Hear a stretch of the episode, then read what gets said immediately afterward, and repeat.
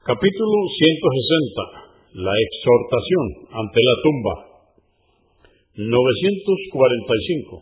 Ali, que Alá esté complacido con él, dijo, estábamos en un entierro en el cementerio de Al-Baji, en Medina. En ese momento llegó el profeta, la paz de Dios con él, se sentó y nosotros nos sentamos a su alrededor Portaba un bastón con el que golpeaba el suelo.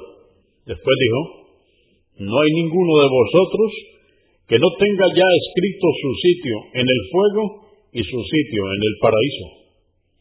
Dijeron, mensajeros de Alá, entonces no debemos abandonarnos a lo que ya fue predestinado.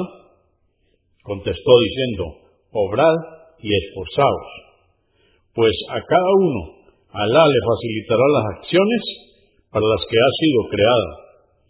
Convenido por Al-Bukhari, volumen 3, número 179, y Muslim, 2647.